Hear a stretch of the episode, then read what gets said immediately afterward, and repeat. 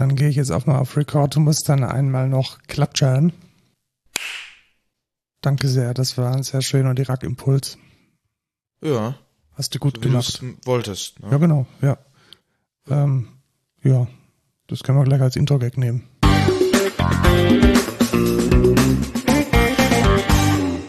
Hallo und willkommen zur 68. Folge Code Culture Podcast. Ich bin der Lukas. Und ich bin der Markus und wir reden jede Woche einmal neu über News aus der Tech-Bubble und Dinge, die Softwareentwickler interessieren, weil wir sind Softwareentwickler bei der Accenture GmbH. Und ja, das mit der, mit der Woche, jede Woche hat es nicht so ganz gestimmt, gell? Wir hatten Nee, jetzt eine Woche. Pause gemacht, aber das hat gute Gründe, denn äh, ich war gar nicht im Pfaffenhofen und ich hatte ganz viel zu tun am Wochenende. Ich war nämlich bei meiner alten Uni. Ah, beim berühmt-berüchtigten KIT. Ja, so heißt es neuerdings. Ich habe ja noch äh, angefangen auf der Universität Karlsruhe, Klammer TH, zu studieren. Und ich habe an KIT die Erstsemester begrüßt. Das war sehr lustig, die alle mal zu sehen. Ich habe so das Gefühl, die werden von Jahr zu Jahr jünger. Hm. Das kann ich mir aber nicht vorstellen, tatsächlich. Meinst du, das hat damit zu tun, dass ich von Jahr zu Jahr älter werde? Ja, das ist, ist glaube ich, eher, weil wenn die jedes Jahr jünger werden würden, dann ähm, fangen die irgendwann mit 16 an zu studieren. Das wäre schon komisch. Ja, das wäre, ja, das ist richtig. Ja gut, also vielleicht liegt es dann doch äh, daran, dass ich äh, älter werde. Ähm, ja, Aber aber, dafür siehst du nicht älter aus, ja, Markus. natürlich, ne? ja, das war jetzt, Ja. äh, Natürlich, ne? das habe ich jetzt hören müssen. Danke, danke, danke. Weil äh, ich war dort und habe Musik gemacht, denn schon seit inzwischen, ich habe mal nachgerechnet, 18 Jahren spiele ich, nee, Moment, vor 18 Jahren habe ich angefangen zu studieren. Dann sind es, lass mich kurz rechnen.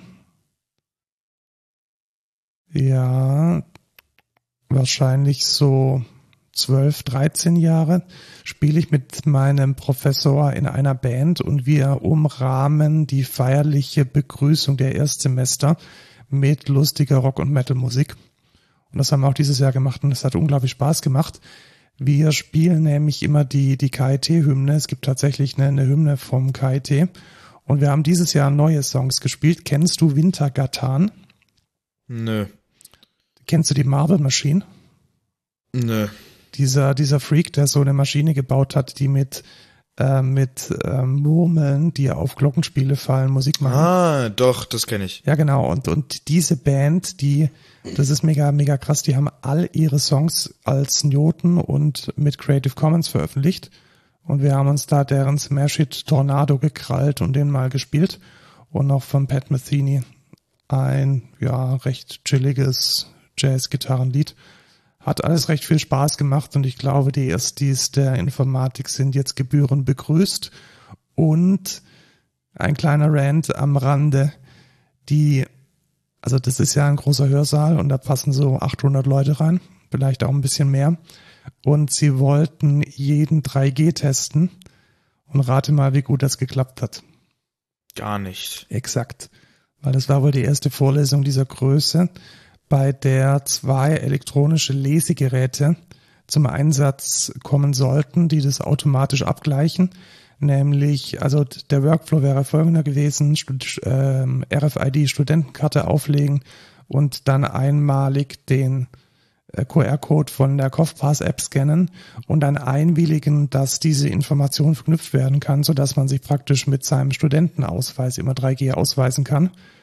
Und ähm, also eine halbe Stunde vorher hat nur eines der beiden Lesegeräte funktioniert und als dann der große Schwall kam, hat keines der Lesegeräte mehr funktioniert.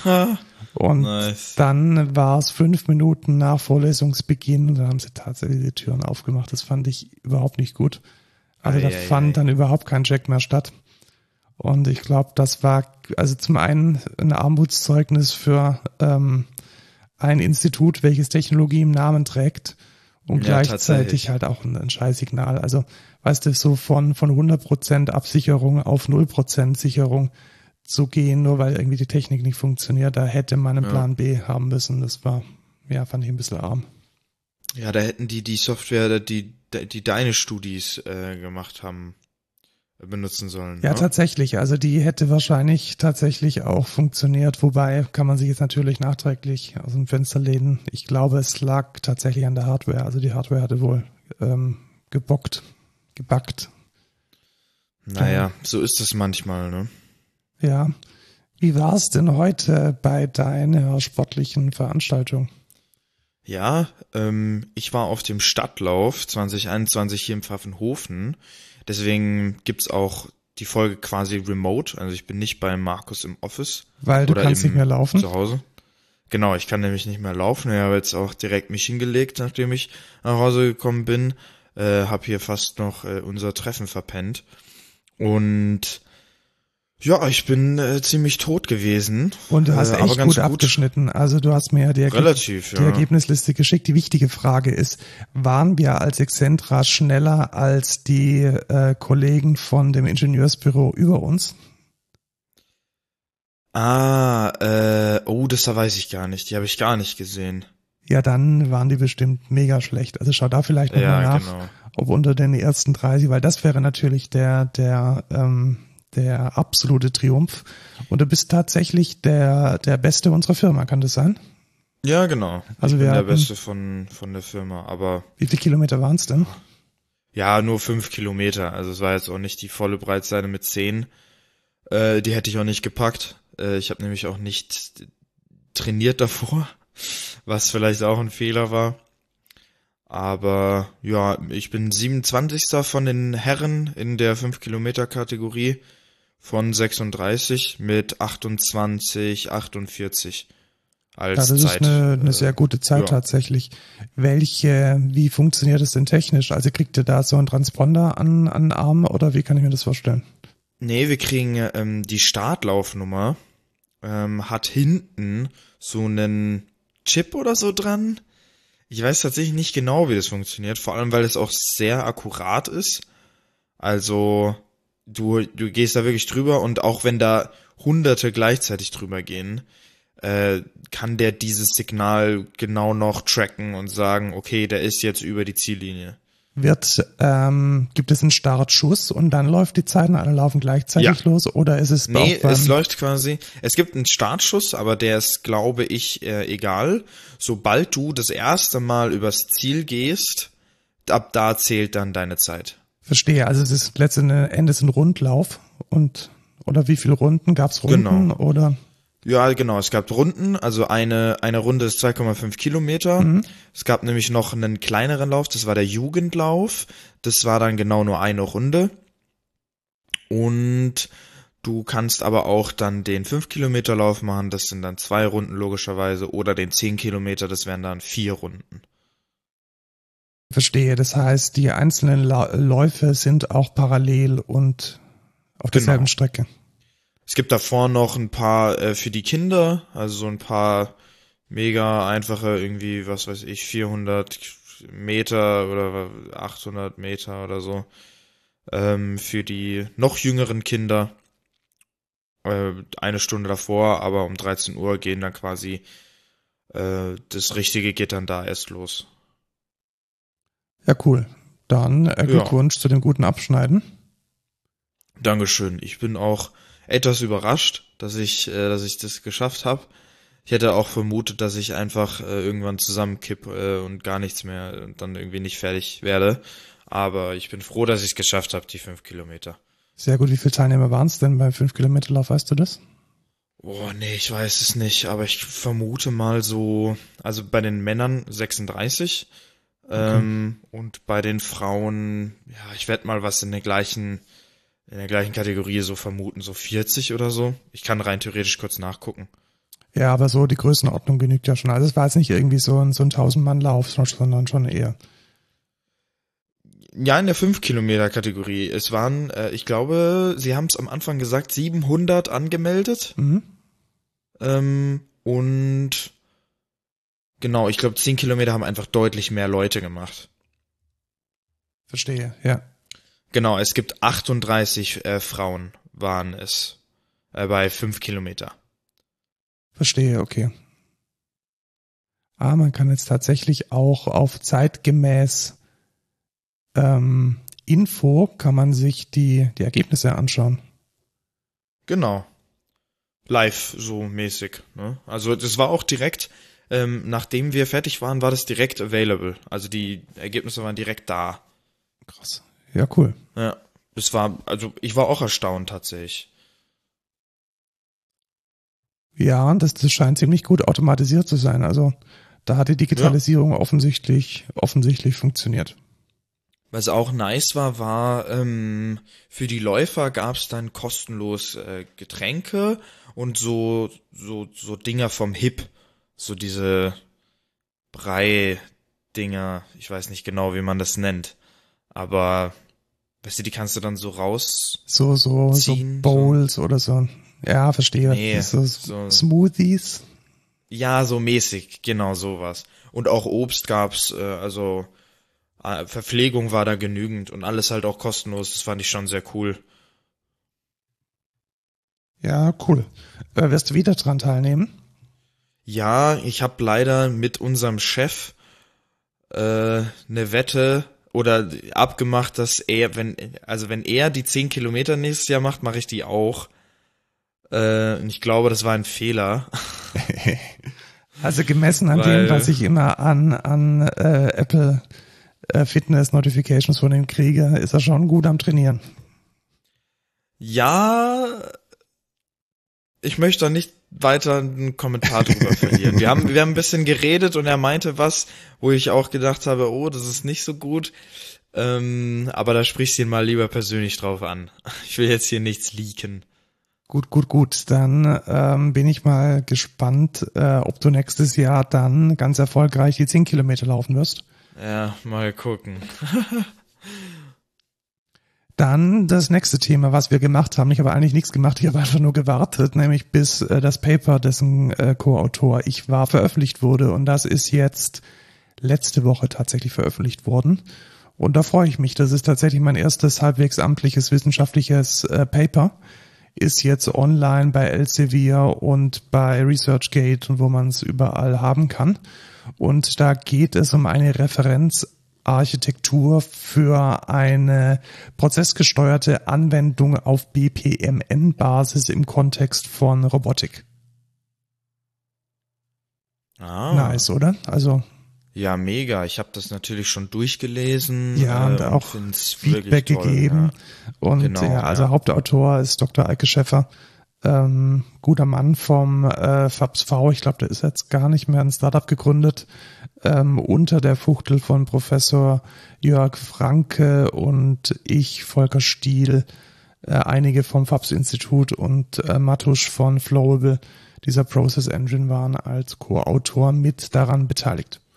Äh, Schaut euch mal an, ich habe den Link in den Show Notes. Wer sich dafür interessiert, hat auch ein paar schöne Bildchen drin, so Softwarearchitektur, äh, prozessgesteuerte Anwendungen. Auf jeden Fall ein interessanter Read, finde ich zumindest. Ja, gönnt euch das. Ja, ruhig mal lesen. Und du, du hast dir noch was gegönnt? Ja, ich habe mir auch noch was gegönnt und zwar, ja, ich, es war schon ein bisschen teuer und so, aber so so so ein guilty äh, Guilty Pleasure. Guilty Pleasure, äh, ja, Kauf. es ist, es ist schon, naja, also ich sage erstmal, was es ist. Ähm, es gibt ja so Vintage Synthesizer, sowas mhm. wie ein mhm. DX7 oder wie ein Minimoog oder wie eine Farfisa, diese alten Orgeln, eine B3, also Vintage Tasteninstrumente. Und da gibt es eine Firma, die die echt endgeil nachgebaut hat. Und diese Firma heißt Arturia. Aber softwaretechnisch. Ne? Softwaretechnisch, ne? genau. Also die sind genau, ja. äh, nicht gesampelt, also man kann die natürlich auch samplen. Ähm, das macht Arturia nur in ganz wenigen Fällen. Das meiste ist äh, äh, physikalisch neu modelliert in Software.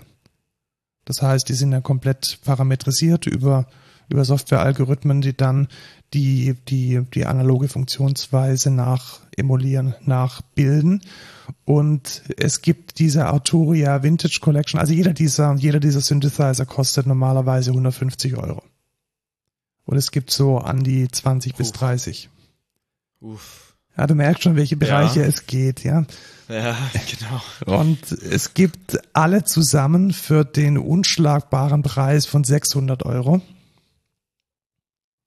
Und mhm. dann hatte ich ein Angebot gesehen auf Plugin Boutique, welches offensichtlich ein Fehler war, nämlich 50% Rabatt auf alle Produkte von Arturia. So, und ich wollte das dann shoppen und habe auf den Banner geklickt und dann hieß es, this deal is invalid.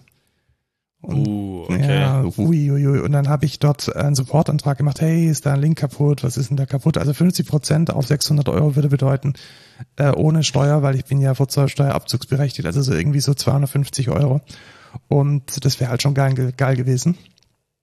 Und dann ja. äh, rufe ich dort an oder schicke eine Mail hin äh, mit deren Supportsystem und die sagen dann, ja, ja, war ein Fehler, aber trotzdem hast du hier einen 50% Gutschein für dich individuell und ganz allein. Was? Okay. Ja, ja also das unglaublich, unglaublich guter, guter Software, äh, guter, guter Software-Support.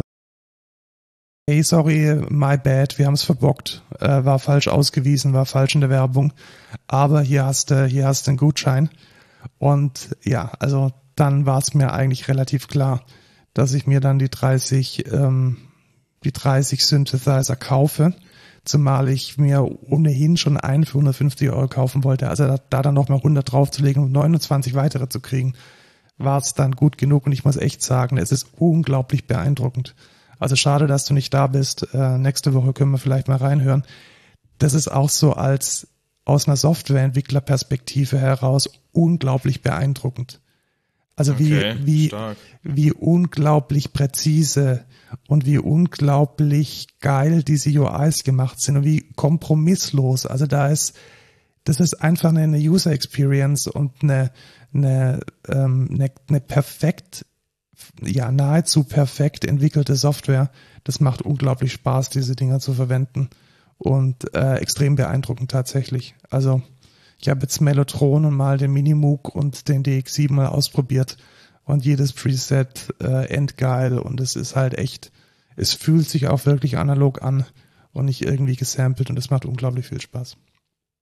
Was ich mich manchmal frage ist, du hast so viele Packs und so viele äh, Instrumente da, softwaretechnisch und so viel einfach insgesamt. Ich frage mich, wie viel Prozent du davon wirklich benutzt hast bisher in einem Projekt. Ja, das ist eine gute Frage tatsächlich. Ähm, also wenn ich jetzt tatsächlich nur sage, ob ich von jedem von den von den großen Überschriften, ja, da habe ich schon jedes genutzt. Also natürlich habe ich von Slate schon mal genutzt und natürlich habe ich von Arturia jetzt die Synths auch gleich heute in dem Projekt verwendet und natürlich äh, nutze ich von von äh, Sounds Online die die neuen Opus Samples. Ähm, es ist halt, also was was halt immer so ein Thema ist, ist dieses Upselling. Also vielleicht bräuchte ich von von Native Instruments nicht alle Samples, aber ja. halt genau so viele, dass es sich lohnt, den, den Upsell zu machen. Ja, ja. Verstehst, verstehe, was ich meine? Also du, du würdest, ja. ich würde jetzt wahrscheinlich mir, was würde ich mir kaufen? Wahrscheinlich von Native Instruments so Raum und äh, Noir und vermutlich noch den äh, Guitar X6 und vielleicht noch äh, links und rechts ein paar symphonische Samples und dann landet man halt relativ schnell, wenn man die aufaddiert, im Bereich so 600, 700 Euro. Und dann lohnt sich der Upsell auf das Komplettpaket. Und ich glaube, das ist eher ja. so der Grund, warum dann ziemlich viel auf der Festplatte rumgammelt, was man nicht braucht. Also ja, was, was, was nutze ich nicht? So Bläser-Samples zum Beispiel nutze ich überhaupt nicht. Oder alles, was irgendwie so in den Soul-Funk-Richtung geht, noch nie verwendet. Das liegt halt rum, weil es Teil von einem Package ist. Aber bewusst gekauft habe ich den nicht. Ja, okay. Und es gibt tatsächlich ähm, Komponisten, also ich schaue ab und zu mal auf YouTube wie Hans Zimmer oder Junkie XL, die äh, ihr Cubase bedienen. Und das ist unglaublich. Also wenn man halt, wenn Geld keine Rolle spielt, dann haben die halt Templates, in denen alle VST-Instrumente, die die halt haben, vom Start weggeladen sind. Oh, okay, krass. Und das ist dann natürlich auch unglaublich inspirativ. Das heißt, du sagst, hey, ich brauche jetzt irgendwie einen krassen Bass-Synthesizer und dann scrollst du halt in deiner ewig langen Liste von Tracks rum und fängst an, mit diesem Bass-Synthesizer rum zu experimentieren und der ist dann schon geladen und da. Ja. Alles kann man natürlich nur machen, wenn man irgendwie nebendran das Rechenzentrum stehen hat mit irgendwie 10, 20 und es sind tatsächlich dann 10 bis 20 zusätzlichen Rechner mit den besten CPUs, die dann als VST-Hosts laufen. Das kann man sich als äh, Hobbymusiker natürlich nicht leisten. Yep. Ja, äh, kommen wir zu den News. Wir haben tatsächlich heute mal wieder Ach, jetzt habe ich wieder gemutet. Das hier sind die News. Wir haben heute tatsächlich mal wieder so eine Folge, wo wir kein Thema der Woche haben, weil es gibt große News. Wir haben nämlich die Apple Keynote komplett verschwitzt, weil ich hier am KIT war und dann auch noch, auch noch auf einer Geschäftsreise. Deswegen machen wir heute als Thema der Woche so ein bisschen die Nachlese von der Apple Keynote. Können wir jetzt natürlich auch mit Benchmarks und ähm, weiteren Presse, ähm, ja, Pressestimmen mit ausstaffieren. Ich möchte jetzt allerdings erstmal über News aus dem Web reden, weil Facebook meint tatsächlich ernst mit den Podcasts. Hast du das gesehen? Ja. Nee, habe ich nicht gesehen. Äh, Facebook interessiert mich auch relativ wenig. Aber was gibt es denn da Neues? Ja, also Neues definitiv, dass es in der Facebook-App jetzt Podcasts gibt. Und die, ja, die User Experience, also es gibt erstmal sowas ähnliches wie Clubhouse, also so Live-Podcasts, aber auch aufgenommene Podcasts. Und was äh, die User Experience ist, ist, dass dann halt in der Facebook-App unten so ein Mini-Player ist und du dann halt weiterhin auf Facebook scrollen kannst, während du ähm, so einen Clubhouse-Klon oder einen Podcast hörst. So sollte das funktionieren, zumindest in den USA, wo es jetzt ausgerollt ist. Okay. Ich weiß nicht, was ich davon halten soll. Also ich glaube, das ist so ein verzweifelter Versuch, die Leute noch auf dieser Plattform zu halten. Letzten Endes ist Facebook tot. Und äh, ich habe es nicht als News drin, aber es hat sich ja letzte Woche schon über Whistleblower oder über Informanten abgezeichnet, dass Facebook auch den Namen ändern wird am Montag. Ja. Also ähm, ja, so morgen. Google. Genau, Google zur Alphabet. Also nicht, nicht Facebook selber, aber die Company, die dahinter steht. Ja, genau. Also die, die Facebook-Plattform wird nach wie vor ähm, Facebook, Facebook heißen. heißen, aber die Company, die dahinter steht, die dann letzten Endes auch WhatsApp oder Instagram betreibt, soll anders heißen. Ja. Und das wird morgen auf einer Konferenz dann vermutlich veröffentlicht. Da bin ich mal sehr gespannt. Ja, das dient dann einem Imagewechsel, genauso wie bei Google das mit Alphabet, ähm, die das gemacht haben. Mal gucken, ob es was bewirkt. Ich weiß ja nicht. Ja, ich bin mir da auch nicht sicher. Ja die zweite Geschichte, die äh, Facebook eingeführt hat mit Instagram, ist jetzt tatsächlich, dass es für Teenager den, ja, jetzt so, eine, so einen, einen soften Block gibt für Instagram, äh, das Take a Break Feature. Da wird einem wohl bei übermäßigem Konsum von Instagram angezeigt, dass man doch mal bitte pausieren soll. Und dann kann man das wegklicken und macht einfach weiter. genau, ja. ich finde ich finde die Idee auf jeden Fall ganz cool, weil da das ist ein großes Thema in der heutigen Jugend, Social Media und ja, Gedanke ist ganz cool, aber wenn man sagt irgendwie das macht dann eh keiner, weiß ich nicht, wie effektiv sowas ist. Vielleicht es ist halbherzig, glaube ich. Also sind wir uns mal ehrlich, Facebook beziehungsweise Instagram macht halt am meisten Geld, je mehr Leute die, äh, die Ads sehen. Und mh, hm, es kommt für mich ein bisschen halbherzig vor. Ich mhm. glaube, da, da müsste vielleicht sowas wie, wie, wie iOS selbst gibt's ja schon äh, die, die Kindersicherung und die Analyse des, ähm, der, des Konsums von Apps. Ich denke, auf der Ebene sollte man das ansetzen ich glaube nicht, dass innerhalb von einer App sowas, sowas sinnvoll ist. Ja, weiß ich auch nicht. Aber vielleicht ist es auch der richtige Schritt, weil man sagt, ich möchte vielleicht Instagram restricten, weil das halt, ja, toxisch sein kann und dies und jenes. Und dann geht man halt auf irgendwie eine andere Plattform, die besser ist äh, oder die nicht so schlecht für die Jugend ist. Ich weiß ja, also die Idee wäre ja, dass man tatsächlich sagt, ich habe vielleicht ein Social Media Budget von maximal einer Stunde am Tag und das wird dann halt von, von iOS ausgesteuert. Das fände ich eigentlich angenehmer, glaube ich. Ja, richtig. Weil dann sagt er halt irgendwie, ja, Instagram geht nicht, dann gehe ich auf Tumblr oder so. Genau, oder auf MySpace. StudiVZ. Ja, genau. Ey, aber MySpace, gibt's das noch? Ja, ich glaube, es gibt's noch. Also ich denke schon, dass, Ja, tatsächlich. dass es da noch, das dass es da noch äh, Dinge gibt. Interessant. Ich glaube, das ist eher so eine so eine News-Plattform geworden, kann das sein? Ja, das so sieht eine, so aus, tatsächlich. Die sieht auch ziemlich kacke aus, die Seite. Ja, tatsächlich. Naja. Also gut, äh, kommen wir zu was, was nicht kacke aussieht, nämlich Notion. Notion wurde bewertet, von wem auch immer, keine Ahnung, wer, wer, ähm, wer, wer Startups bewertet, 10 Milliarden.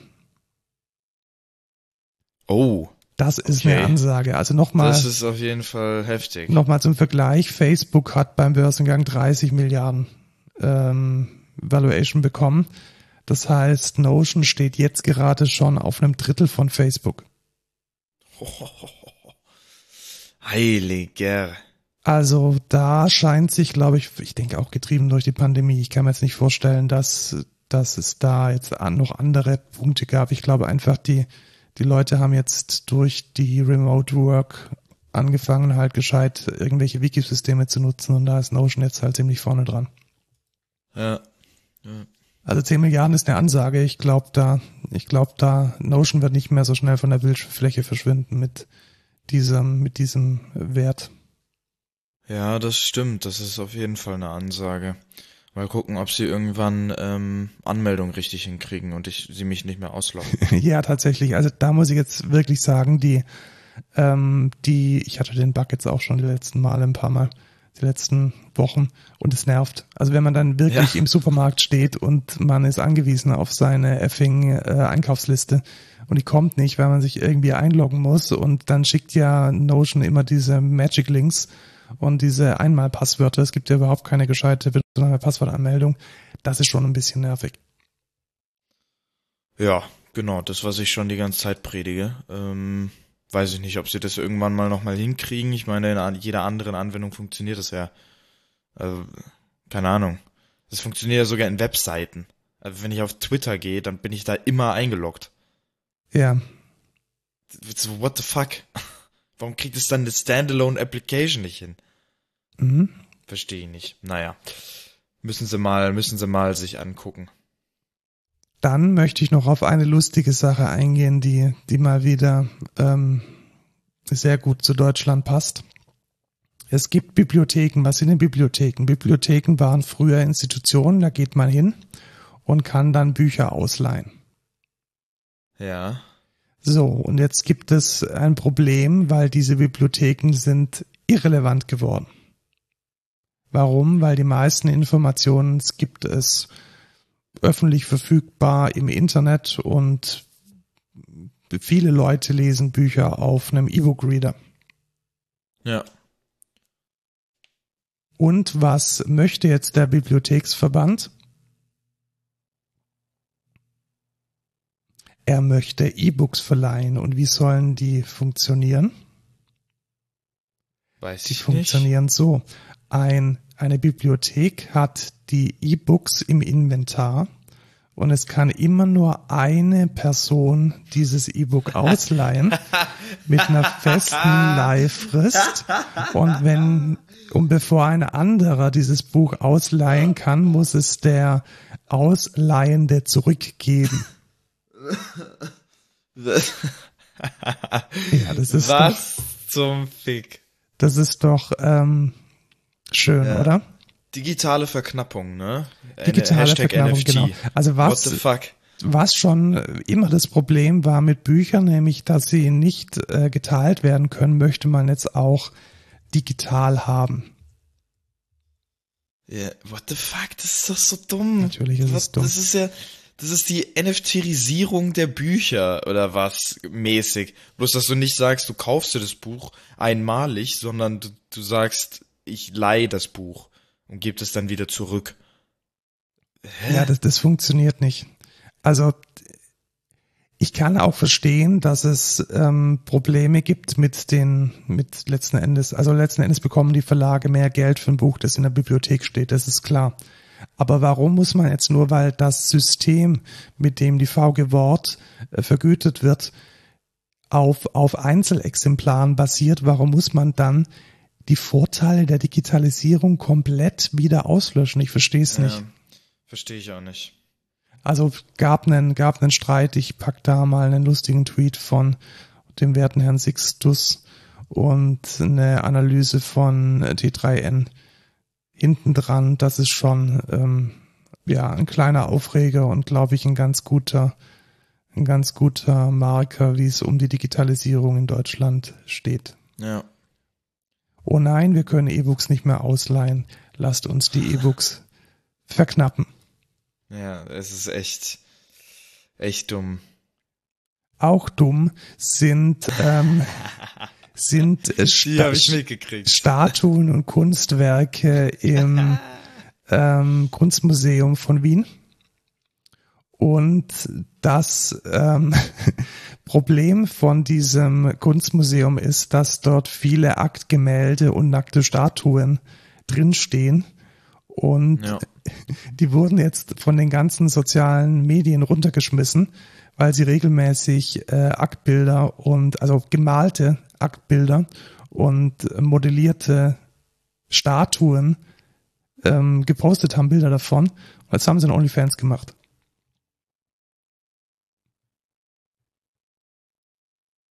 Bist du schon, bist du schon Abonnent? Ähm, nee, bin ich noch nicht. Äh, aber ich finde das lustig, dass die halt, also die, das ist insgesamt sehr interessant, weil wenn ich jetzt sage, ist denn die Ausstellung ab 18? Nee, natürlich nicht. Also wenn ich, wenn ich jetzt auch dran denke, was die Erwin Olaf Ausstellung da gezeigt hat, da sind Kinder drin okay, rumgesprungen. Also das ist komplett weg. Nee, du bist nicht weg. Hallo, hallo? Ah, oh. Ich hatte mich gemutet. Hallo? Ich bitte um ja, Verzeihung. Okay. Gut, ich dachte schon, warum bin ich denn jetzt weg? Der Buffer ist doch gar nicht so hoch. Ja, ja. Ähm, genau, also okay. ich wiederhole nochmal, also wenn ich jetzt dran denke, was der Erwin Olaf Ausstellung in München alles gezeigt hat, da sind irgendwelche zehnjährigen Kinder drin rumgesprungen. Also offensichtlich werden Ausstellungen nicht altersbeschränkt, was glaube ich bei Nein. einer Statue aus dem frühen, das griechischen, sonst was auch überhaupt keinen Sinn, Sinn macht. Ja, eben. Das ist halt, keine Ahnung, ich weiß nicht, wo man da halt die Grenze zieht oder ob man da eine Grenze ziehen muss, dass man die dann von TikTok verbannt. Aber allein das ist halt schon so lustig, dass sie dann sagen, okay, dann machen wir halt einen OnlyFans auf. Mit Kunst. Das finde ich halt schon geil. Vor allem können die ja jetzt so, weißt du, typischer OnlyFans-Taktik ist ja dann, die ganzen Abonnenten immer zuzumüllen mit irgendwelchen Angeboten, weißt du? Ja, genau, das dann, können sie jetzt, können sie so, jetzt auch machen. Hier, ähm, kauft das, äh, kauft das 5-Minuten-Video, wie wir durch die Ausstellung laufen für dich. Und dann gibt's auch so, kannst du auch so Videos requesten, weißt du? So, so, so spezielle, die du, die du gerne sehen würdest im, im, in dem Museum. Ja, ich, ich bin mal gespannt. Vielleicht klicke ich, klicke ich drauf auf Follow und schau mal, was dann passiert. Ja. Ähm, sehr bezeichnend. Ähm, Facebook möchte sich rebranden, haben wir schon gesagt. Äh, Links sind in den Show Notes. Dann lass uns jetzt weitergehen zu den Apps. Unser allerliebster Passwortmanager 1 Passwort, also One Password, hat jetzt ein Feature, mit dem man Passwörter teilen kann. Und wir haben es gerade vorhin ausprobiert und es ist scheiße. Ja, es ist nicht so geil, wie wir uns das vorgestellt hatten. Was halt jetzt geil gewesen wäre, wenn ich gesagt hätte, okay, der Markus kann mir in mein One-Password-Tresor oder so, oder in einen speziellen Tresor shared with you oder so, kann er mir reinpacken ähm, seine Passwörter, die er auch gespeichert hat. Und dann sehe ich die in meinem One-Password. Das wäre halt mega geil gewesen. Ähnlich wie der Passbolten unserer Firma. Also wir nutzen ein Open-Source-Produkt, genau. welches im, auf einem privaten Webserver läuft, mit dem wir ja, irgendwelche Credentials teilen, Tokens, API-Links und so weiter. Und das funktioniert genauso. Das heißt, ich kann dann sagen, ich möchte dieses Passwort mit dem Lukas teilen, weil er auch mal root werden muss auf diesem Server. Und ähm, das geht relativ gut und das funktioniert aber überhaupt nicht. Also ich habe jetzt wohl einen Link generiert und jeder, der diesen Link hat, kann dann das Passwort sehen. Ich habe es nicht ganz verstanden. Also Nee, nee, nee. Es geht so, dass du, ähm, du kannst mir einen Link schicken und kannst sagen, welche E-Mails da darauf zugreifen können dann musst du auf dem Link deine E-Mail eingeben, dann wird dir ein One-Time äh, ah, Kennwort quasi geschickt, also so ein Zahlencode an deine E-Mail, die musst du dann bestätigen und dann kannst du dir das Passwort angucken. Okay, also es hat dann doch nochmal einen, ein E-Mail-Gate dazwischen. Genau. Okay, ja, ist glaube ich ganz in Ordnung, wenn man, ist glaube ich ganz in Ordnung, wenn man ähm, ja mit, mit irgendwelchen Leuten, die keinen Passwortmanager haben, was teilen möchte, aber so wirklich, wirklich super ist es. Was ich natürlich, was ich sehr stark finde, ist natürlich, du kannst auch die One-Time-Passwörter, also Zwei-Faktor-Authentifizierung, ist dann auch mit dabei. Ach, das ist auch mit, das ist nicht, ah, das ist Mhm. das natürlich ist halt schon Vorteil. geil. Weil dann kann ich nämlich sagen, du hast mir jetzt die Sachen zu Envato irgendwie geshared und da, wenn ich mich anmelde, hast du Two-Factor eingerichtet, was ja voll gut ist. Jetzt kann ich aber sagen, wenn du mir das teilst, kann ich einfach auf den Link gehen und tatsächlich alle Informationen, die ich brauche, da reinpacken. Direkt in die Ja, das ist cool. Also gerade das mit das dem, halt mit dem äh, Start-Secret von dem äh, Two-Factor ist natürlich mega, mega cool. Gerade unser Anwendungsfall, ähm, wenn man Ja. gemeinsam an einem Projekt arbeitet, Envato, Credentials oder sowas zu teilen, ist ja, ist ja super. Ja, und das finde ich halt ganz okay, aber ich sag, ey, wenn ihr schon, wenn ihr schon die Möglichkeit habt, irgendwie interconnecten in One Password, dann wäre es doch noch ein weiterer Grund zu sagen, okay, der shared die ganze Zeit Passwörter mit mir, ich will nicht die ganze Zeit auf den Link jedes Mal mit meiner E-Mail da rein, äh, sondern ich kann das direkt in meinen Tresor importieren. Ja, aber das ist ja, der, Pustekuchen. das ist ja der, der Upsell-Value für den Family- und Teams-Plan. Ja, aber überhaupt Leute in One Ja, genau. zu kriegen, ist vielleicht eine ganz gute Strategie, anstatt zu sagen, okay, für die bestehenden Kunden, wir, wir verarschen die jetzt erstmal, indem die da nicht drauf können. Also, Finde ich irgendwie, weiß ich nicht, finde ich halt dumm. Ja, Ich hol mir halt kein Family, um mit dir jetzt. Wir sind halt keine Family. ja genau. Also nicht insbesondere, Haushalt, insbesondere also. möchte ich nicht dein, dein One-Passwort bezahlen, weil das wäre es ja dann. Also äh, Teams Eben. und Family funktioniert ja über eine Kreditkarte und das ist ja überhaupt nicht das, was man will. Aber wenn du willst, kannst du natürlich mein One Password Nee, bezahlen. das möchte ich da hätte ich nicht. jetzt nichts dagegen. ja. Nee, möchte ich nicht. Äh, weil dein ganzes Geld ist ja bei der Volksbank und die haben eine neue App. Was eine schlechte Überleitung. schon ziemlich schlecht. Wie ist sie denn, die neue App? Äh, ich habe mich noch nicht angemeldet. Ich habe sie erst vorhin gedownloadet. Ähm, aber ah, es sieht gar nicht so schlecht aus. Äh, jetzt muss man hier ein eigenes Passwort einrichten. Also die Freunde von mir haben damit gearbeitet. Grüße gehen raus. Ähm, ich habe sie aber auch noch nicht gesehen.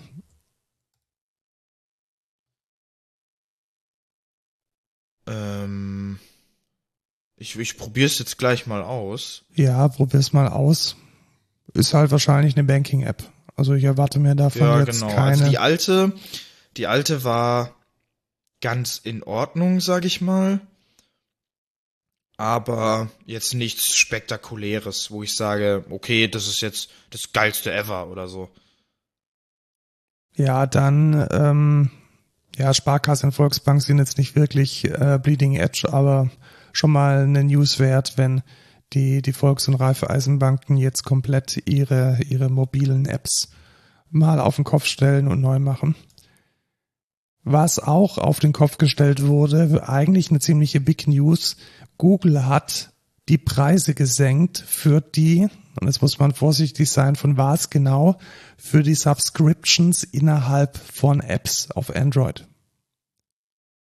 Also Okay. du, du ähm, erinnerst dich an unseren großen Rant, dass Apple immer 30 Prozent möchte. Das gilt ja auch für In-App-Purchases, insbesondere für Abos, also Subscriptions.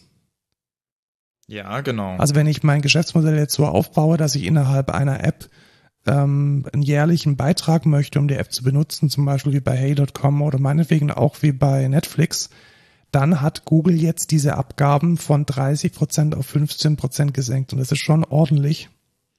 Ja. Es gibt massiv, massiv viele Ausnahmen. Es gibt unter anderem die Ausnahme für Games. Also wenn man dann doch irgendwelche Juwel Juwelen oder Schatztruhen kauft, sind es immer noch 30 Prozent. Allerdings ist es jetzt, glaube ich, für Netflix und Spotify nicht mehr ganz so stressig. Also ich glaube, die, die sind jetzt schon hart am Rechnen, ob es sich vielleicht dann doch lohnt, wieder über die, ja, über die Google-Plattform die Bezahlung zu machen, weil letzten Endes kostet ja jede Kreditkartentransaktion ein gewisses Geld, sicherlich nicht 15 Prozent.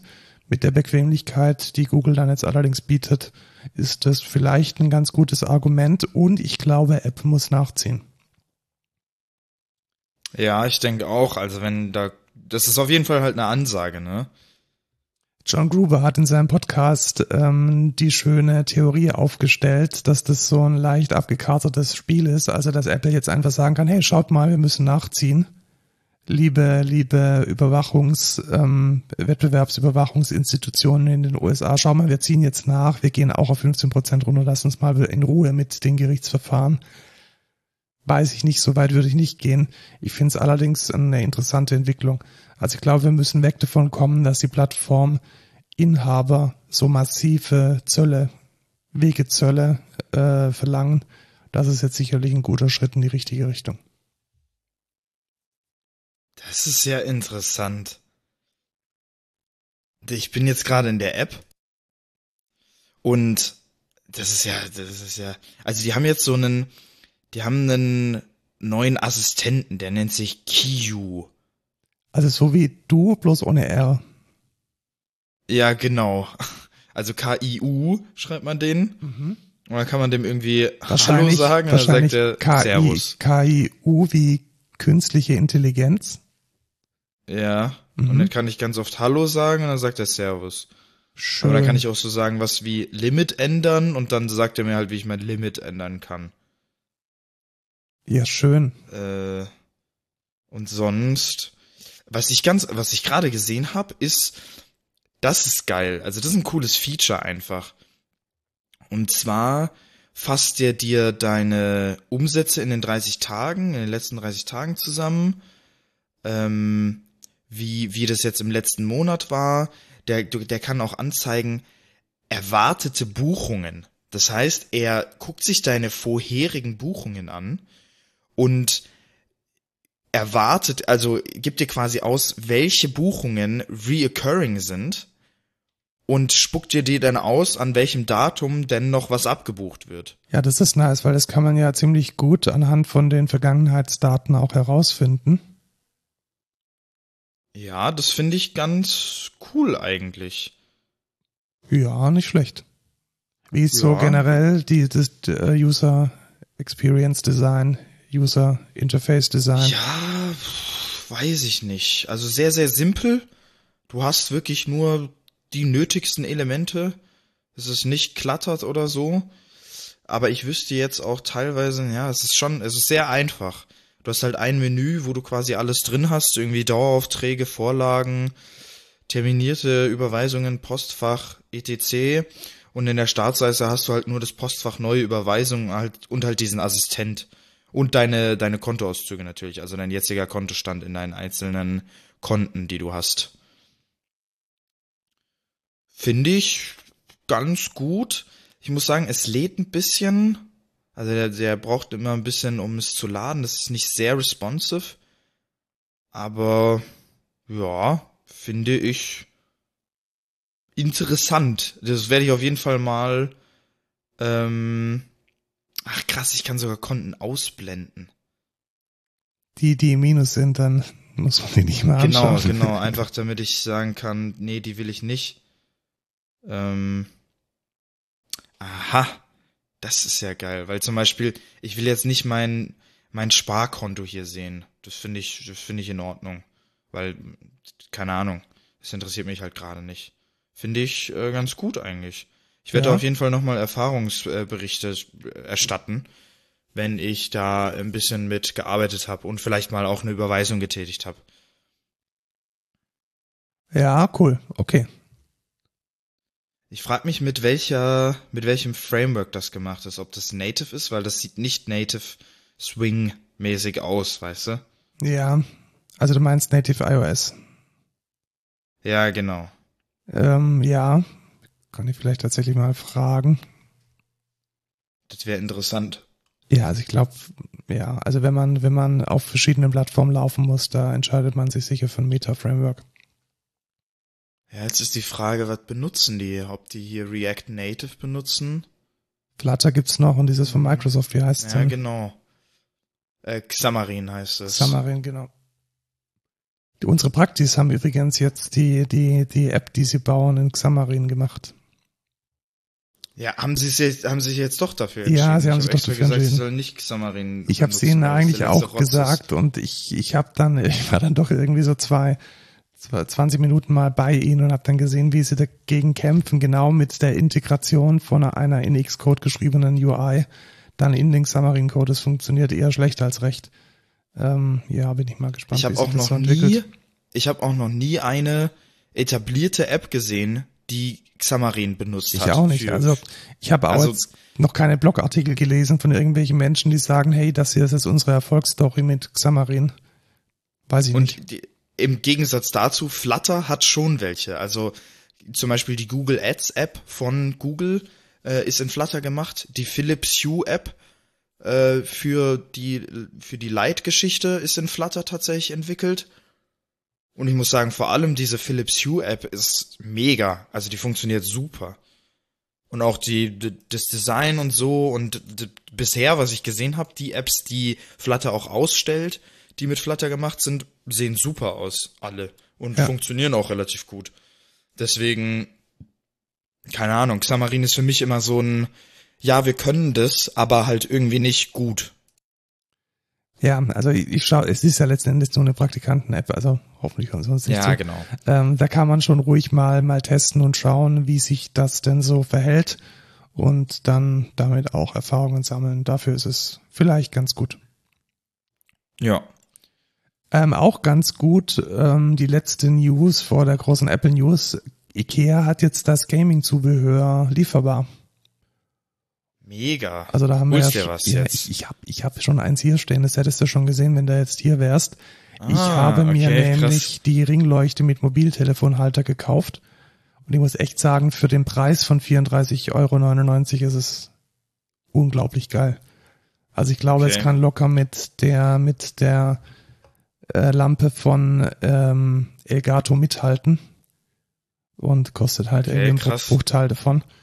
Ähm, sieht, also bis auf die Fernbedienung ist auch nichts irgendwie flimsig oder billig. Ähm, unglaublich viel Gewicht im Sockel. Also das Zeug bleibt auch stehen. Und ich verstehe jetzt auch den Anwendungsfall. Also man kann dann halt unten in den Sockel der Ringleuchte noch den Handyhalter reinpacken und zum Beispiel mhm. an, an FaceTime-Calls irgendwie teilzunehmen. Das habe ich diese Woche jetzt auch mehrmals gemacht mit meiner Band und es funktioniert super. Oh, also war cool. wirklich sehr, ähm, sehr einfach und ist eine, ist eine tolle Sache. Hast du, bist du gerade auf dem Link? Schau mal, da gibt's dieses Ups Bell Vitrine. Die schaut auch ziemlich geil aus. Vitrine? Wenn du auf den Link klickst, dann, dann ist Ja, genau, ich bin da gerade drauf. Ah, da. Ah, okay. Ja, die sieht auch ganz schick aus. Das könnte ich mir auch ganz gut vorstellen, weil gemeinsam mit diesem Lochplattenzubehör, also man kann dann praktisch äh, an die Lochplatte auch das Zeug an die Wand hängen, könnte ich mir echt vorstellen, dass das so für die besseren Mikrofone und für den ganzen Kram, der so rumliegt, eine gute Sache sein kann. Ja. Also das ist schon ein sehr, ein sehr technophiles Produktsortiment. Lohnt sich auf jeden Fall da mal reinzuschauen und auf eine optisch ansehnliche Art in elegantem Schwarz-Weiß äh, technische Dinge zu verstauen und ja, aber für dich ist doch mega interessant der Zubehörhalter. Diese Hand. Die Hand. Nee. Ja. Nee? Du meinst für, für was denn, um, um da mein. Ja, um dein Headset da rein, äh, deine, deine Kopfhörer da, da dran zu packen. Die hängen doch schon am Tisch. Also da. Ja, aber ich finde es viel stylischer, wenn du so diese Hand äh, da auf dem Tisch hättest. Nee, das taugt mir nicht so. Die, die Vitrine ja, check das mal aus, die, wenn die ich da was finde ich auf jeden Fall spannend. Vielleicht shoppe ich ja. mir die mal. Ah, ich habe ja rechts hier noch eine Wand frei. Da kann man ruhig noch ein bisschen was hin tun. Ja, genau. Guckt euch das an, wenn euch das interessiert. Ah, Becher mit Deckel und Trinkhalm. Mega. Super, dann kann man da sein, was kann man dann machen? Sein sein Energy Drink. Monster Energy Drink da, da reinkippen und dann aus dem Becher trinken. Hä, aber ist dann diese, ist diese Halterung da auch dabei? Wie meinst du das, diese Halterung? Wenn du mal auf die, auf diesen Becher hoverst. Ja, die ist dabei. Ah, ja, das ist dann wiederum cool. Also, Weil so eine Halterung, dass man das nicht so umwirft vielleicht, so an der Seite von seinem Setup, das ist auch nicht so, weißt du, das kann dann nicht umfallen. also bisher hatte ich jetzt nicht ein Problem, dass mir irgendwas umfällt. Ich weiß ja nicht. Das haben ganz viele. Mega. Du hast, was, was hast du auf deinem Tisch? Höchstens mal einen Espre so eine kleine Espresso-Tasse. Natürlich fällt dir die nicht um. Und ein Wasserglas. Ja, okay. Aber bei, also ich sehe das häufig bei irgendwie Twitch-Fails, dass dann irgendjemand ein Glas umkippt. Ja, ich glaube, beim Game bewegt man sich ja auch ein bisschen mehr. Ja, bin halt richtig. eher nur am, am sachte tippen und eventuell mal die Maus benutzen. Ähm, schaut's auch auf jeden Fall, also wir machen jetzt keine Werbung für Ikea, das ist vielleicht ein bisschen vermessen, aber ich fand's ein recht interessantes Portfolio.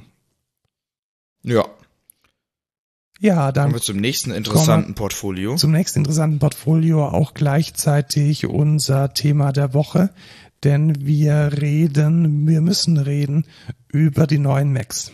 Also wir haben es ja oft Genau. herausgefordert, oftmals beschworen und ausgerechnet jetzt, wo wir nicht in der Lage waren, direkt nach der Keynote einen Podcast zu machen, kamen sie dann doch Ja, genau. raus. Das fand ich auch, fand ich auch geil. Weißt du, wir waren bei der letzten Keynote direkt am Absoluter Start, Quatsch, nur Mist am die komplett kacke war, ja. Und jetzt äh, kam das Geile raus und wir waren nicht da. Na, Genau, toll. ich war währenddessen in Mannheim äh, lateinamerikanisches Essen essen. Das war auch sehr lecker. Ähm, fangen wir mal mit den ein bisschen unwichtigeren Dingen an. Es gibt neue HomePods in neuen Farben. Nein, es gibt eigentlich die alten HomePods in neuen Farben. Genau. Super. Mega. Nächstes Thema. Es gibt neue AirPods. Es gibt neue AirPods. Äh, was machen die denn? Das sind jetzt letzten Das Endes sind die die Air AirPods Pro ohne die Silikon, ohne dieses Silikon-Ding, was in dein Ohr reingeht. Genau, es sind eigentlich sind es jetzt, also die, die, die normalen AirPods sind jetzt die AirPods Pro. Ja, wie du schon gesagt hast, ohne diese passgenauen oder diese Pass, äh, diese, diese Silikon-Upsis.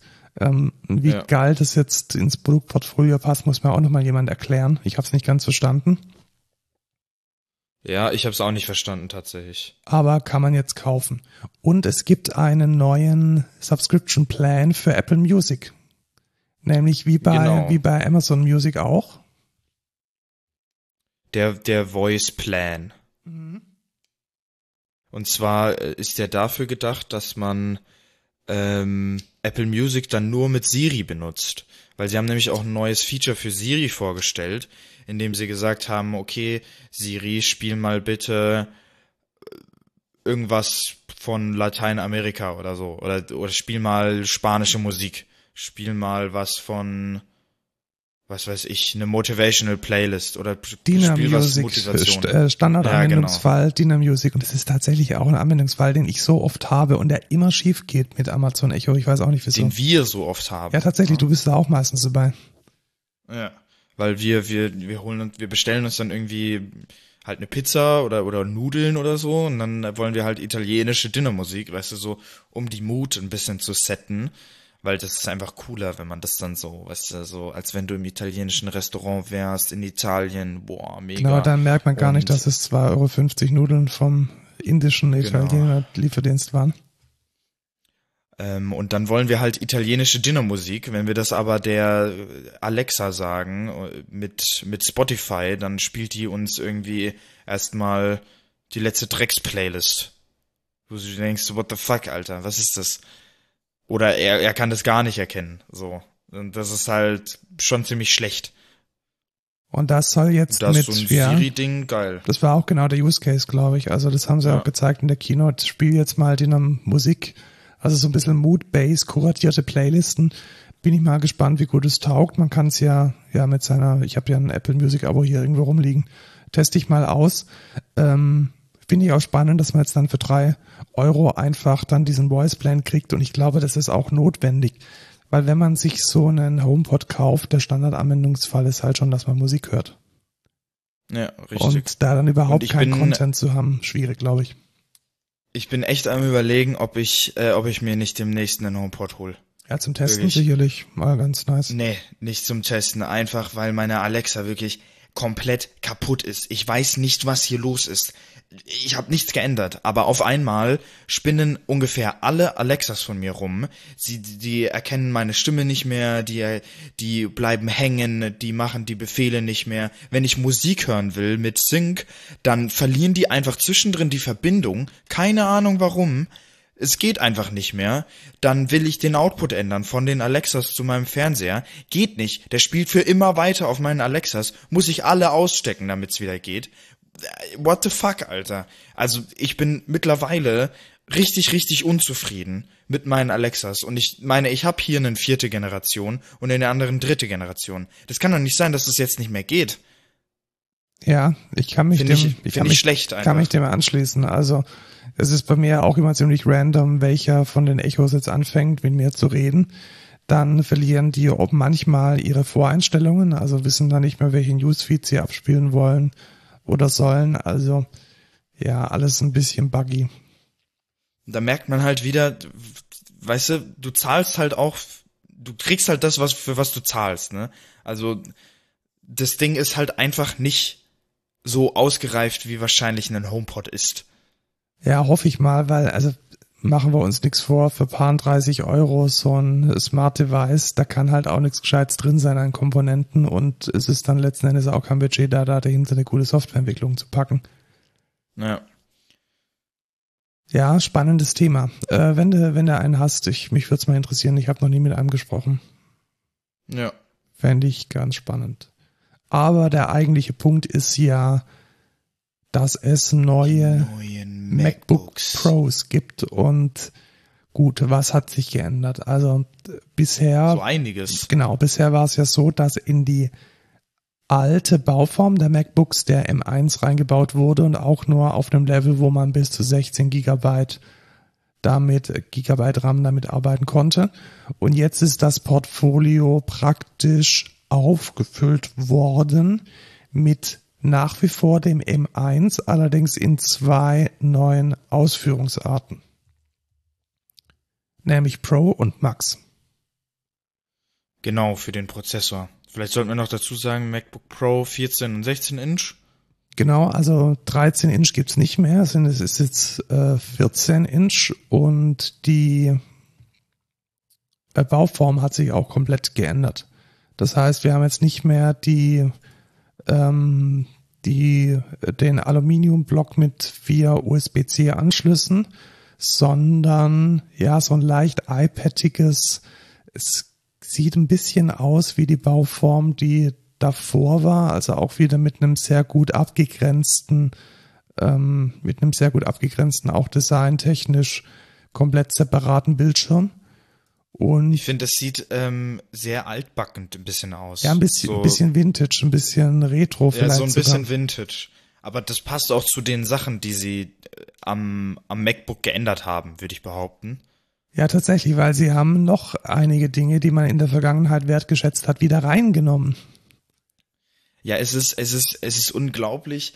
Ähm, Apple bemerkt, äh, wie scheiße ihre Entscheidungen doch manchmal sind äh, und verkauft dann äh, neue Innovationen, indem sie einfach alte Sachen wieder reinbringen, die sie vorher entfernt hatten. Äh, wie zum Beispiel ein Full-Sized HDMI-Port oder einen SD-Card-Reader. Yay. Also, es ist unglaublich. Und Max, MagSafe. MagSafe ist wieder da. Ich kann jetzt Ja. wieder über mein Kabel stolpern, ohne dass ich 3000 Euro auf dem Boden zerschellen lasse. Ja, Das richtig. ist jetzt auch eine, eine sehr spannende Geschichte und ich glaube, es ist ein bisschen äh, hö- höher geworden auch. Also wenn ich den jetzt mit meinem 2017er Modell vergleiche, ist, glaube ich, ein paar Millimeter höher, aber darauf kommt es nicht an, sondern auf das Innenleben. Und was haben sie da gemacht? Sie haben das gemacht, was man mit ARM-Prozessoren unglaublich gut machen kann, nämlich neue Kerne daneben kleben. Und ähm, das kann man jetzt tatsächlich auch ziemlich ausreizen, sowohl die Kerne, die rechnen, als auch die Kerne, die Grafik machen.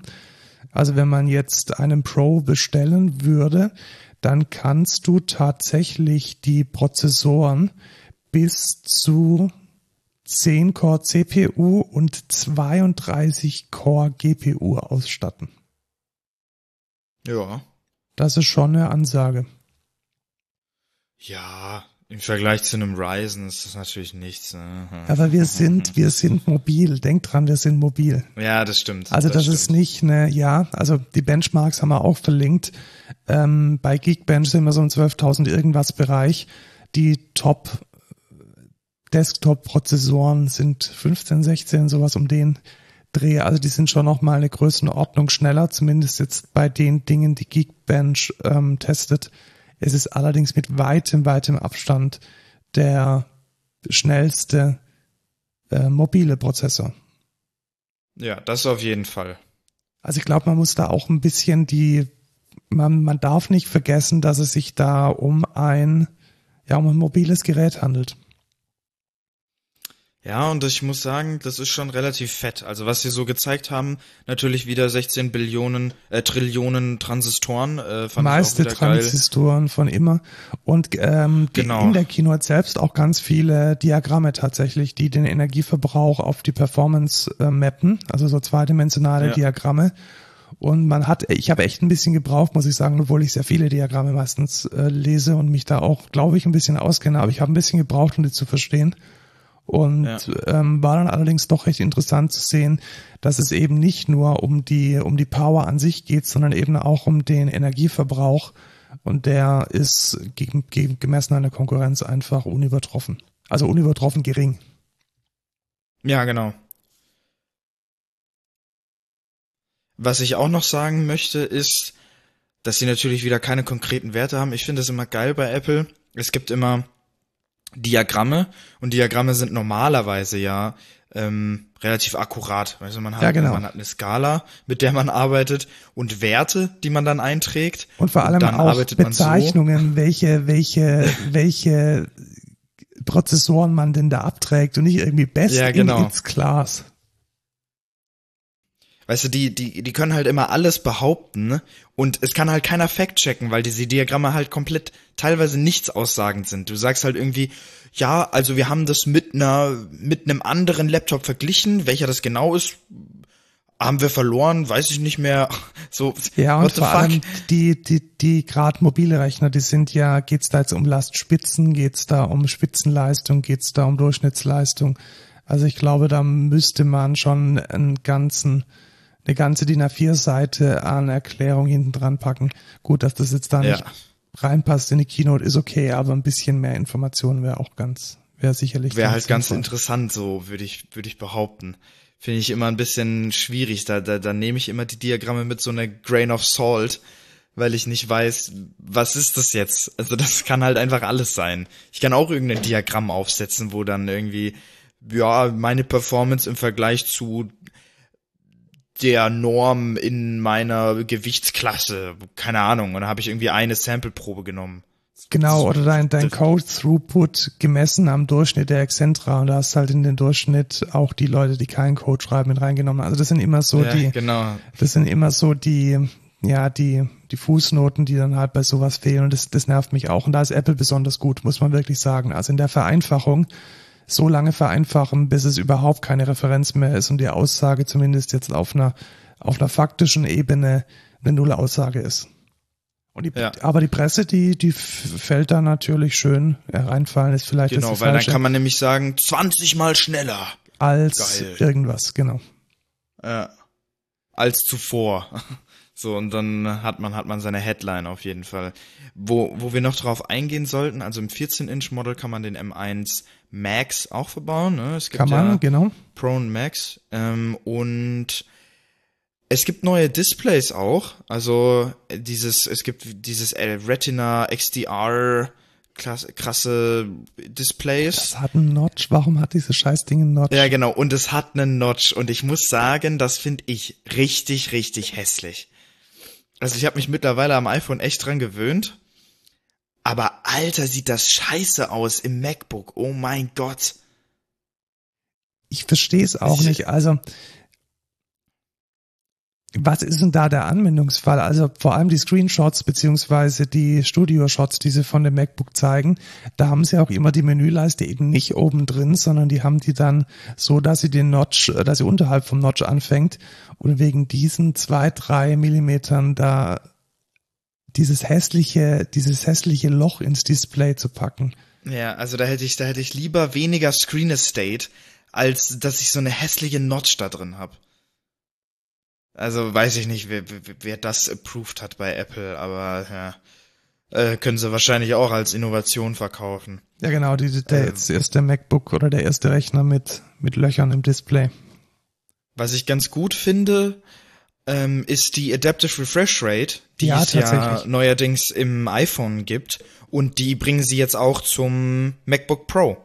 Das heißt, man kann bis zu 120 Hertz ähm, im Display haben und es passt sich an, je nachdem, was man halt macht. Also wenn man gerade scrollt, dann erhöht er die Fresh Rate und wenn man gerade nichts macht, dann packt er die Fresh Rate auf ein, auf ein Hertz. Oder man sagt, ich will die fest haben, das nervt mich, wenn die rumswitcht, dann kann man auch sagen, ich stelle die dauerhaft auf 60 Hertz ein. Ja, und ich bin da tatsächlich gespannt, weil ich werde mir natürlich einen kaufen. Und jetzt wollen wir mal mein, mein MacBook zusammenstellen. Was jetzt? Okay. Ja. Ich habe Okay, ich hab's mir geil. schon zusammengeklickt. Okay. Was hast du denn, was hast du denn drin? Hm? 14, 16 Inch? 14 Inch. Warum 40, 14 Inch? Weil du das Geld nicht ausgeben willst. Nee, tatsächlich, weil, weil ähm, gerade so auf der Bühne und so ist der Formfaktor, dann spielt schon noch mal eine Rolle. Weißt du, fliegen, den Ja. Rucksack packen und so. Und ja, fand ich jetzt, also da finde ich 14 Inch tatsächlich äh, angenehmer. Ich habe mich entschieden für die kleinste CPU-Ausstattung, also 8-Core CPU und 14-Core GPU und 16-Core Neural Engine. Also mit einem M1 Pro. Ja, mit einem M1 Pro. Okay. Aha. Warum? Weil Nicht mal das Beste, das Größte, das Geilste. Ich glaube, das genügt mir. Also mehr Grafik brauche ich auf keinen Fall. Das sehen wir dann, wenn Cubase wieder abstürzt. Mehr Grafik, ich bin kein Videocutter, also selbst wenn ich dann irgendwann mal Stage Visuals oder sowas mache, die sind alles andere als 4K und alles andere als irgendwie lang oder so. Und ich weiß wirklich nicht, ob ich jetzt diese zwei Cores noch brauche. Ja, also die GPU, das kann ich verstehen. Ähm, aber CPU, ja, das kann schon viel ausmachen. Ich weiß halt nicht, wie, wie gut die ganzen Programme, die du benutzt, halt dann auf den M1 abgestimmt sind. Äh, das muss Ja, man natürlich auch halt, in gerade halt noch ziehen. gar nicht. Also das ist auch letzten Ja, Endes ein genau. bisschen ein Invest in die Zukunft. Und äh, Arbeitsspeicher natürlich 32 Gigabyte. Ja, okay. Was man zum Arbeitsspeicher natürlich auch noch sagen muss, das ist nicht ty typischer Arbeitsspeicher. Äh, das Nee, ist dieses genau. Unified Memory. Ja, richtig. Ähm, die sind nämlich in der CPU verbaut. Das heißt, es gibt direkte Lanes zu dem RAM, was natürlich die Performance davon auch nochmal deutlich erhöht. Äh, wie das genau aussieht und wie das compare zu normalem RAM, DDR4 ja derzeit, ähm, das weiß man natürlich nicht. Ja, es Da haben die, sie aber auch nichts dazu Da gesagt. haben sie nichts zu gesagt. Man kann es vielleicht ein bisschen ableiten von diesen Geekbench ähm, Benchmarks, die schon rausgefallen sind. Äh, wirklich schlau geworden sind wir jetzt da aber auch nicht. Also wir haben uns gerade vorhin da ein bisschen umgeschaut. Das ist alles ein bisschen arg äh, deep und technisch. Ja, ich habe da auch irgendwie zeigt Geekbench auch nicht die M1 richtig an in deren Charts. Ähm, vielleicht weil die ARM nicht wirklich auch selbst mit dem Scoring nicht wirklich vergleichen kann mit einer mit einer x86 äh, Architektur. Ja, ja. Also ich bin mir da auch nicht ganz sicher, warum wir die da nicht gefunden haben. Ähm, also wir haben auch nach unten gescrollt, bis wir dann in dem Bereich waren, in dem wir jetzt erwartet hätten, 12 12.000 irgendwas, aber nicht gefunden. Also das ist entweder noch Work in Ja. Progress oder einfach Und der erste M1 steht da auch nicht drin. Ja, genau. Also irgendwas ist da, ist da komisch. Ähm, aber kommen wir zurück zu zwei Terabyte SSD-Speicher möchte ich natürlich haben. Ja, ja. Und dann schätz mal, wo ich lande preislich. Puh, das 14 Inch startet bei 2000 Dollar. Du hast die kleinste Ausstattung, 2 Terabyte, 2800 vielleicht? 3400. Boah, krank. Das ist schon heftig. Einfach nur wegen dem Storage. Ja, genau. Also Storage und also der, der RAM, Das ist so lächerlich. der 16 Gigabyte Ja, okay, RAM, der RAM. kosten 460 Euro mehr und zwei Terabyte äh, Speicher kosten 690 Euro mehr. Aber das verstehe ich nicht. Also sorry. Wie, wie, das würde mich auch interessieren. Wie krass ist denn der, der Storage dann besser als eine normale NVMe SSD? Ja, gar nicht. Ich zahl für, das ist einfach nur ja, eben. teuer. Ich zahl, ich, ich zahl für ein Terabyte für, ne, für eine, von einer Samsung Evo 980, ein Terabyte irgendwie 150 Euro. Ja, die kannst du halt in dein MacBook nicht reinlöten, weil alles äh, on a chip und so. Und ähm, ja, kostet halt 690 Euro mehr, wenn also man. Das finde ich, das finde ich krass. Ja, und ich möchte natürlich auch den, den schnellen Throughput von dieser Festplatte nutzen für meine Samples und deswegen wäre jetzt eigentlich mein Ziel, dass ich 80 Prozent der Samples, die ich verwende, auch auf der internen Platte habe. Ja, ja, das wäre, das wäre nice, ja. 3400 Euro. Krank. Absolut krank, muss ich sagen. Naja, mal gucken, ob's worth it ist, ne? Ja, Lieferzeit 29. bis 6. Dezember, wenn ich heute oder morgen bestelle. Ich denke, dass ich es morgen mal mache. Und dann Mhm. schauen wir mal. Also, Ja. was an. Schönes Weihnachtsgeschenk. Ja, genau. Mein, mein Standardanwendungsfall ist ja tatsächlich Musik produzieren. Cubase ist äh, nur mit Rosetta am Laufen. Also, das wird alles noch ein bisschen ein Abenteuer. Aber ich lasse Ja. mich da mal drauf ein, weil irgendwann muss man es Vielleicht ja machst du auch den, vielleicht machst du auch den Umstieg auf Logic, hm? Nee, ich glaube nicht.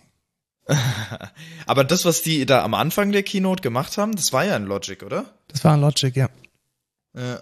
Und das sah eigentlich ganz geil aus. Ich muss sagen, wie die auch ähm, so Automationen und so gemacht haben. Das sah ganz cool aus in Logic eigentlich. Das finde ich nicht so clunky wie in, äh, es sah nicht so clunky wie in Cubase aus, auf jeden Fall. Also so manchmal, wenn ich da so Automationen in Cubase machen will, da ha hacke ich mir lieber einen halben Arm ab, Ja. gefühlt.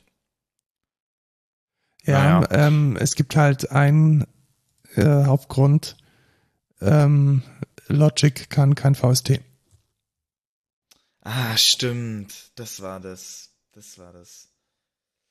Also Ja gut, dann ist Logic raus. ja genau, also die meisten Plugins, die ich habe, die gibt's auch als äh, AU, also als Audio Unit. Aber ähm, ich glaube schon, dass ich noch einige liebgewonnene Plugins habe, die es als VST nicht gibt. Und Ja, irgendwie Sowas wie Garbage Fire oder so. Dumpster Fire. Ja, ist genau so, so Kram. Also so die, die, die Indie, die Indie-Dinger. Und ja, da möchte ich schon. Ähm, außerdem, ich, mein Cubase ist so gecustomized und ich habe 20 Jahre damit gearbeitet. Ich glaube, da komme ich nicht mehr von los. Ja, und du weißt trotzdem manchmal die Shortcuts nicht. Ja. Gut, kommen wir zum Code der Woche. Kommen wir zum Code der Woche. Das ist dieses Mal tatsächlich ähm, der gute alte Chrome, die Chrome äh, Developer Konsole. wow. Da lerne ich jetzt gerade hier auch was. Genau, und was ich überhaupt nicht auf dem Schirm hatte, die hat sich einfach in der letzten Zeit unglaublich weiterentwickelt. Und deswegen wollte ich die mal wieder als Code der Woche ähm, picken. Denn es gibt viele, viele, viele neue Features, die sehr, sehr spannend sind. Unter anderem der CSS-Overview, den ich extrem spannend finde. Also der zeigt einem inklusive Farben, inklusive Vorschauen von, von Fonts an, ja, wie jetzt gerade mein CSS aufgebaut ist. Also welches Color Scheme ich habe, welche Textcolors ich habe. Ähm, das finde ich relativ spannend. Ah. Also ich muss sagen, jeder Punkt in diesem Medienartikel äh, ist tatsächlich sehr interessant, Genau, den ich jeder. kannte. Ja, genau. Also das ist heftig. Also sowas wie, der kann direkt CSP Violations ähm, äh, anzeigen und da den Code quasi stoppen. Ähm, der kann Font Editor, direkte Fonts auswählen, irgendwie mit so einem extra Menü. Dual Screen Mode, hab- kannte ich auch nicht. Full Accessibility Tree View, auch cool. Genau, dass man mal schauen kann, wie so Screenreader für Blinde deine Webseite anschauen Ja. würden. Also da sind schon einige Dinge, ähm, die mir jetzt unbekannt waren. Ja, Und tatsächlich. ja, schau da einfach mal rein, ist ein Medium-Artikel. Äh, lernt mal noch Ja. ein bisschen was, was man an Nutzen aus der Chrome Developer Extension ziehen kann. Genau. Dann haben wir noch einen No-Code der Woche. Unobscured. Das Was ist das denn? Ein Podcast. Ein Podcast. Ach, weißt du, wer, Podcast. wer Rasputin ist? Ja, das war doch mal so ein Russian Leader, oder nicht? Ja, das war so ein ähm, russischer ähm, Wanderprediger, Geistheiler, Geistheiler steht in der Wikipedia. Also so ein, ein russischer mystischer Mystiker. Und er hatte großen Einfluss bei unter der letzten Zarenfamilie. Und da gibt es einen äh, dokumentarischen Podcast über den, den ich ultra gut finde. Und der heißt Unobscured. Also Unobscured ist eine ähm, ist ein Podcast, welcher in Staffeln erscheint und eine Staffel hat dann immer eine ja ein großes Thema, ein spannendes Thema aus der aus der Geschichte, also aus der Menschheitsgeschichte Mhm. und ähm, die vierte äh, Staffel geht jetzt um den äh, Spiritualisten Grigori Rasputin und bisher super gut. Also das mal Cool. gescheit aufgerollt zu sehen, auch alles im Kontext von, also wir wissen ja alle, wie, die- wie die Geschichte ausgeht. Äh, Die Zarenfamilie wird äh, getötet von innerhalb der russischen Revolution und den Weg dorthin mal aus der Sicht von so einem mystischen Quasi-Prediger zu sehen, ist sehr spannend. Auch die, die, die ersten drei Episoden sind sehr gut. Die erste Episode handelt von den Salem Witch Trials, also von den Hexenprozessen in Salem. Die zweite geht um das Spiritualist Movement und die dritte äh, Jack the Ripper. Uh. Also Jack the Ripper, da habe ich mir letztens einen, äh, eine YouTube-Documentary drüber angeguckt. Sehr, sehr interessant. Ja, auch genau, auch eine interessante Sache. Also es sind immer so, ja, so leicht mystische, ähm, auch viel äh, kriminalistische ähm, Episoden aus der Geschichte, die dann von dem von dem Historiker Aaron Mankey, der den Podcast führt, dann aufgearbeitet und auch sehr gut erzählt werden. Also definitiv eine Empfehlung wert. Äh, hört mal rein, wenn euch so eine Mischung aus True Crime und History interessiert. Spannender Podcast. Gut. Dann war's das.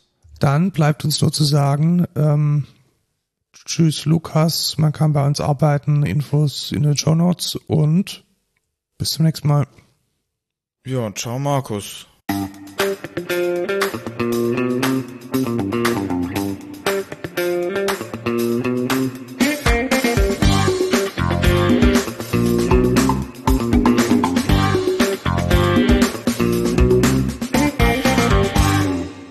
Gar nicht gemeinsam was essen.